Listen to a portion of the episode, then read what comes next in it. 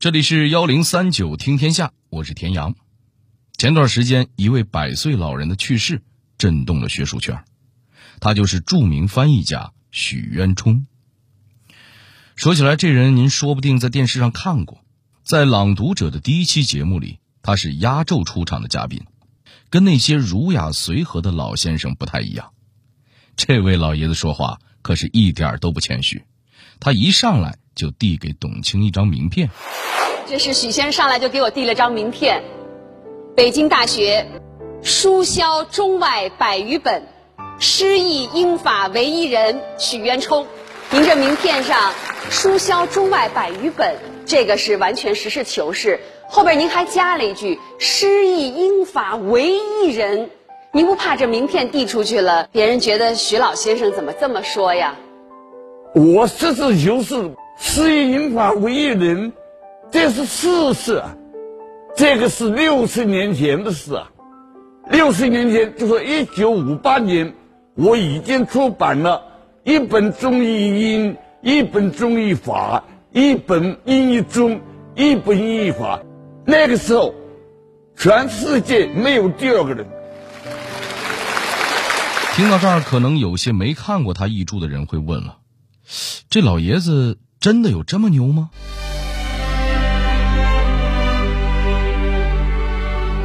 为什么说他是中国传统文化的样本？是哪一句翻译让他一战成名？他一生都在思考却没能解答的问题又是什么呢？幺零三九听天下，田阳和你聊聊与平庸作战的翻译家许渊冲。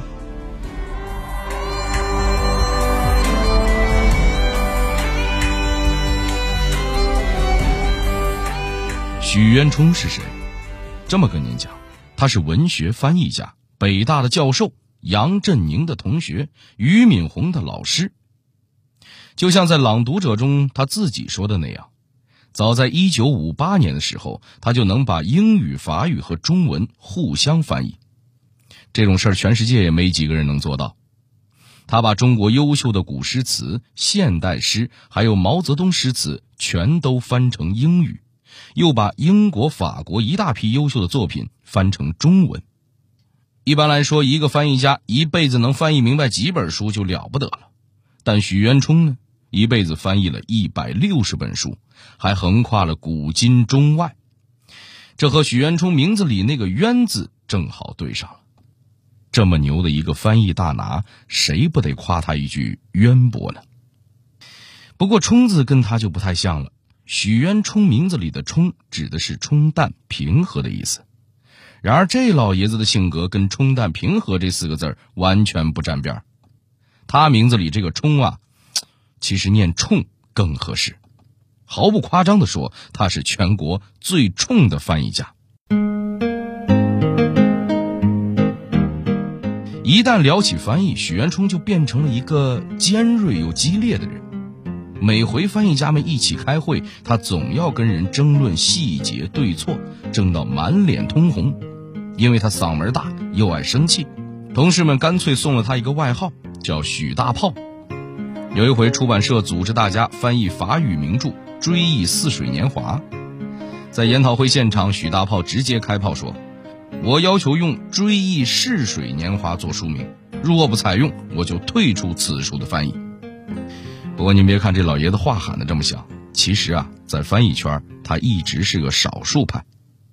别人的翻译呢都是求真，也就是尽量把原文的意思朴素的写出来。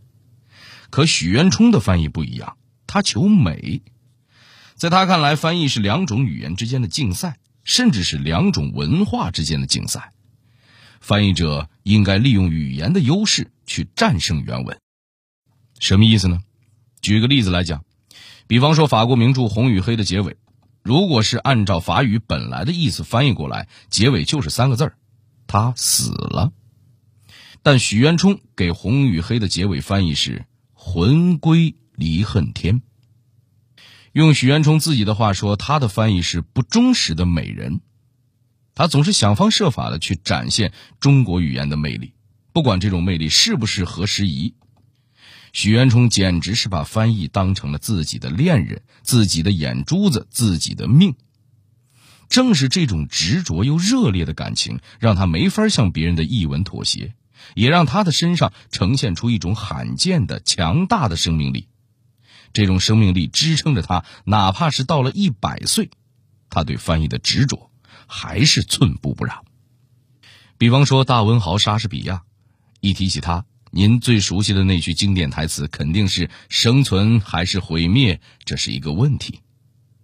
而许渊冲却说。这句话翻译的压根儿不对，一个人哪有生存灭亡的问题？这不是谈国家的问题，活下去活不下去，这是自己的问题。在他看来，这句话最正确的说法应该是要不要这样过日子，或者说一个人到底能不能活成自己的样子。关于这个问题，许渊冲自己也很有发言权。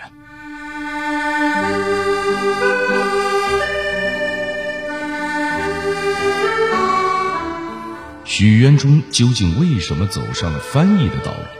翻译又是怎么成了他人生的全部追求的呢？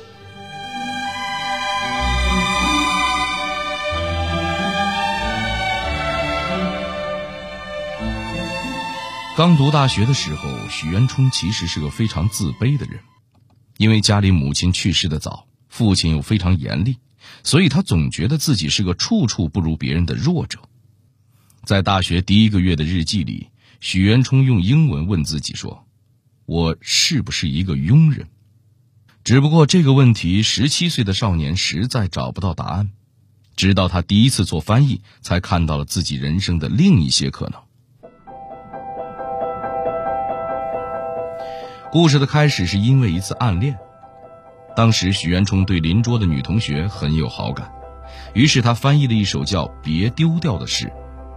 这首诗是林徽因给徐志摩写的一首情诗，被许渊冲用英文翻得别有一番味道。翻译完，他鼓起勇气，把诗和一份表白信塞进了女生宿舍的信箱里，头也不回地跑了。不过他后来才知道，人家有对象，这让他伤心了好一阵子。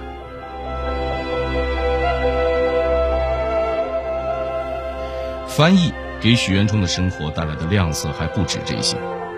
当他英语考了第一，其他人开始笑着听他说话；当他俄语考了第一，老师在路上夸奖了他；当他法语考了第一，暗恋的女生跟他说了第一句话。只有在翻译里，许渊冲才觉得自己找到了那么一点自信。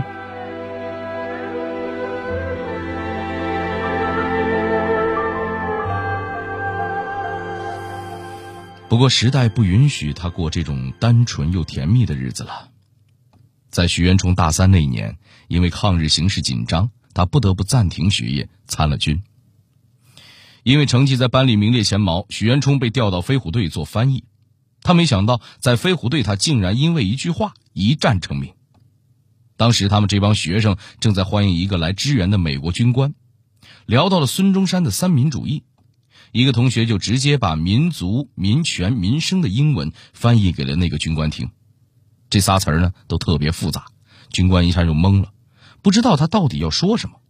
这个时候，许渊冲站了出来，给了一个新的翻译，叫“由人民治理，归人民所有”和“让人民享受”。这句话本来是美国总统林肯演讲时候的一句话，林肯那可是无数美国大兵的偶像。许渊冲借他的话这么一翻译，让美国军官完全明白了什么是三民主义。后来，美国还专门出了邮票，邮票的左半边印着林肯的头像和那三句话，右半边就印着孙中山的头像和三民主义。可见许渊冲这一句翻译是多么的经典。如果您想看一下这张邮票的样子，欢迎您关注一下今天晚上更新的幺零三九听天下的公众号。对于许渊冲来说呢，翻译不仅是他提升自己的方式，更是他对时代的回应。他的身体素质没法参军打仗，他又没有鲁迅弃医从文的创造力，只有借助翻译，他才能真正的表达自己。他的想法非常单纯，他觉得学文学是为了提高自己，而如果每个人都得到提高，那不就是改革时代了吗？许渊冲在这以后的履历完全的验证了他自己的想法。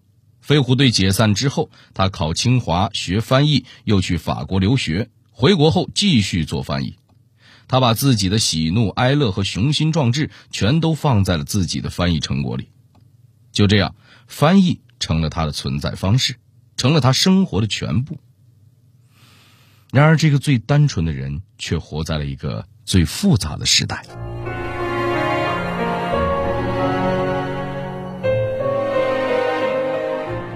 回国之后，许渊冲正好赶上了动荡时期。那个时候，喜爱外国文学、喜爱翻译几乎成了一种罪。当热爱的一切突然变成了不合时宜的错误，他究竟该怎么继续走下去呢？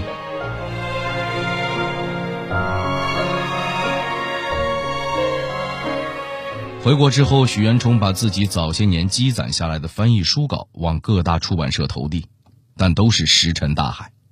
他不死心，又开始翻译毛泽东诗词和毛选，但投到出版社就更没人理他了。那时候，文选和诗词都有专门的翻译委员会和定稿小组，一句不接受外人投稿就给他打了回来。当时许渊冲单位的领导甚至都在劝他别再做翻译了。动荡最严重的时候，全国的出版社都不工作了。许渊冲的同事给他讲道理，说现在时代不好，不让翻就别翻了。白天讲明白了，晚上许渊冲又反悔，他就是想不明白，甚至大半夜去反问他的同事：为什么不让人翻译呢？为什么不让出版呢？我们的孔子、李白比他们的莎士比亚早那么久，我们的老祖宗比他们强那么多，只要翻译出来就能走向世界，为什么不让人翻译呢？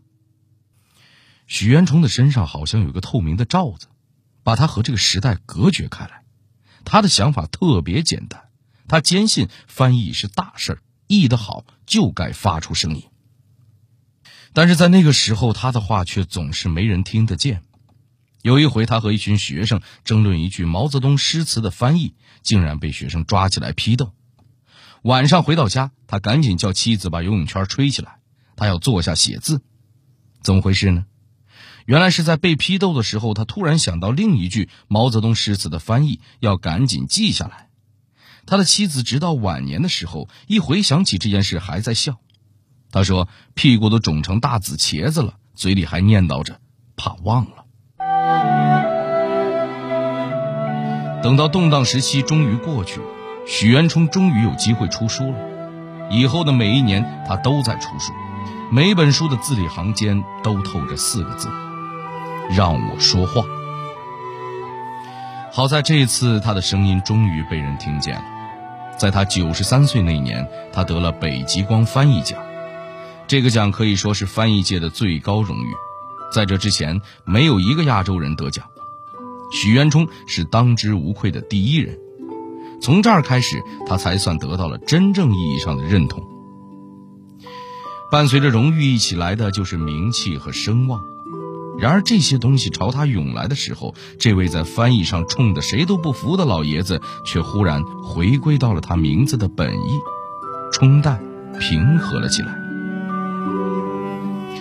他不要俞敏洪给他找高级养老院，就住在自家七十来平、连电梯都没有的老小区里。在出名之后，翻译给他带来的钱，他也一点不在意。他翻译过一百多本书，却没有几本的版税是算得明白的。要是有人非得问他，老爷子回答就仨字儿：不知道。不知道书签给谁出版了，不知道哪些书给了版税，哪些书没给，甚至不知道自己的书还有多少本流通在市面上。但凡是有人说要传播中国思想，传播他的翻译，他就高高兴兴的授权，稀里糊涂的授了一大堆权之后，自己也记不住。他只记得自己出了一百多本书。就把书销中外百余本印在了自己的名片上。熟悉许渊冲的人都说，他的快乐很简单，能吃到一块甜甜的蛋糕，能骑自行车出去转转，晚上能安静做翻译，他就高兴。他的雄心全在自己的翻译里面。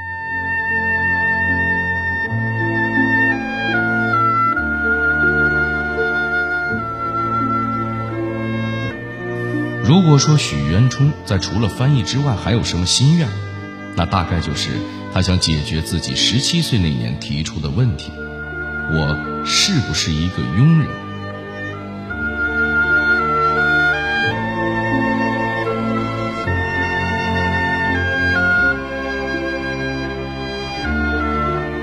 在外人看来，这个问题早已有了答案，可是许渊冲却没有给自己下定论。唯一可以肯定的是，他一直在和平庸作战。最容易让人变得平庸的东西是什么呢？是时间。而许渊冲一直在和时间赛跑。在中国走进文化繁荣时期的时候，许渊冲已经六十多岁了。在这个大多数人已经安心退休的年纪，许渊冲才正式开始他的战斗。他绝大部分的作品都是在六十岁之后才翻译出来的。他的书房里有一个小书架，一开始的时候，他出版的书还能平摊着展示封皮，到后来，因为出版的书太多，一层书架上都得挤着放两层书。出版的新书到了，只能随机插空塞到缝隙里。哪怕是到了九十多岁，哪怕已经得了翻译大奖，许渊冲还是每天熬夜翻译到凌晨，继续用他的翻译创造他的奇迹。用他自己的话来说，这是要从黑夜里偷出时间来。老爷子之所以这么拼，是因为这些时间都是他从死神那儿赚来的。在许渊冲八十六岁那年，他得了结肠癌。按照医生的预测，他最多活到九十三岁。面对着医生的死亡通牒，许渊冲不慌不忙，每天四五点睡觉，九十点又起来，一丝不苟地继续做他的翻译。对他来说，每天和每天之间的区别只有一个，那就是今天有没有翻译。这种极度的单纯给了他旺盛又热烈的生命力，他比医生预测的七年又多活了整整七年。癌症让他生命的沙漏开始倒计时，可他却把沙漏给倒了过来。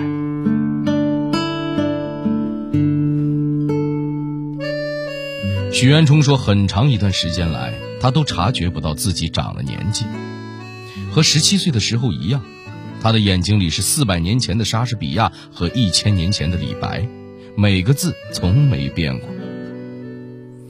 直到他发现自己翻译的越来越慢，眼睛越来越花，有时候他翻译到一半，不知不觉就睡着了，睡醒了就接着翻译。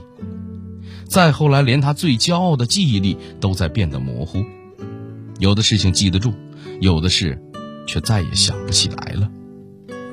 而只有翻译这件事，他一辈子也不会忘。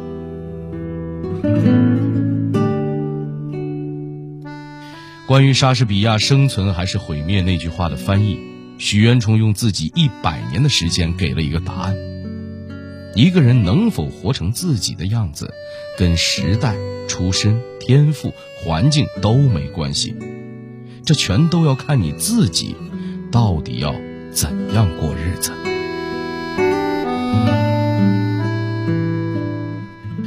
好了，这里是幺零三九听天下，我是田阳。最后，代表节目编辑高婷婷、程涵，感谢您的收听。